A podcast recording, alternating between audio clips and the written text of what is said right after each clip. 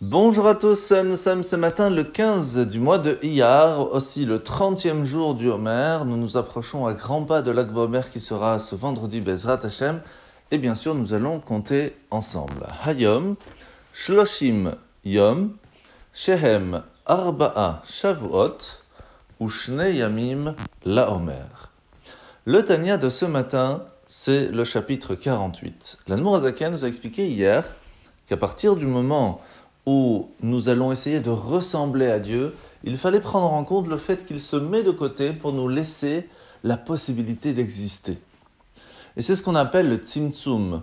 Comment est-ce que Dieu va contracter sa lumière pour pouvoir laisser la place à un monde physique La Nourazaken va nous expliquer un petit peu plus en détail ce que veut dire ce tzimtzum, cette contraction. Il y a différents niveaux, bien sûr, comme nous allons apprendre plus tard.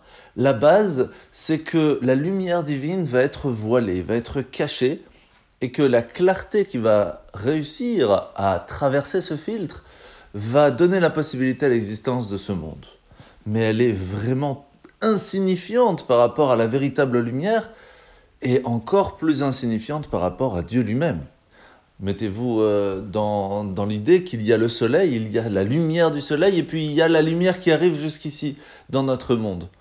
Cette petite lumière n'est rien par rapport à la lumière qui se trouve à côté du soleil, et encore moins par rapport au soleil. C'est pour cela qu'il y a différentes façons d'appeler cette lumière.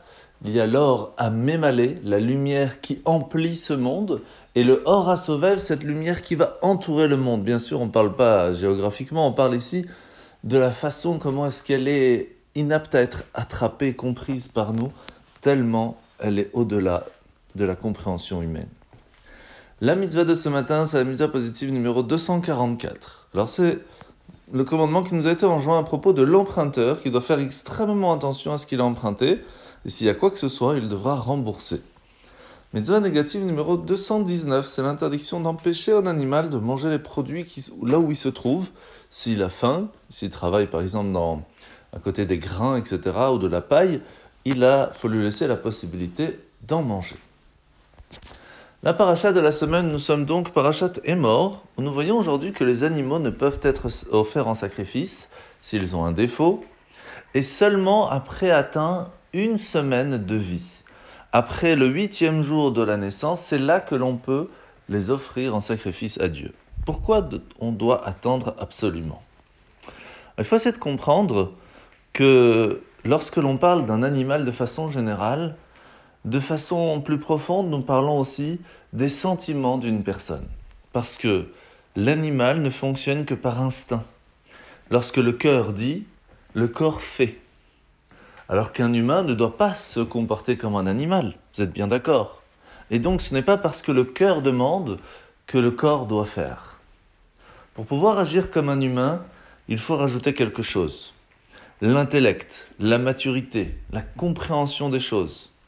Et c'est là que nous allons devoir travailler que le sentiment doit naître après seulement la réflexion, après avoir compris les choses, après y avoir réfléchi à partir du moment où il y a une maturité, une macération de, réflexion sur est-ce que le sentiment est propre à être offert en sacrifice à Dieu, est-ce qu'il est positif, est-ce qu'il est négatif, est-ce qu'il va être constructif À ce moment-là seulement, nous pouvons faire naître ce sentiment en nous. Alors que s'il ne vient que par instinct, il y a 50% de chances qu'il ne soit pas malheureusement positif et qu'il puisse nous faire tomber et qu'il ne puisse pas du tout être offert en sacrifice à Dieu. C'est pour cela qu'il est important d'étudier, de comprendre, de réfléchir, de prendre le temps avant de prendre la décision d'aimer ou de ne pas aimer. Bonne journée à tous et à demain.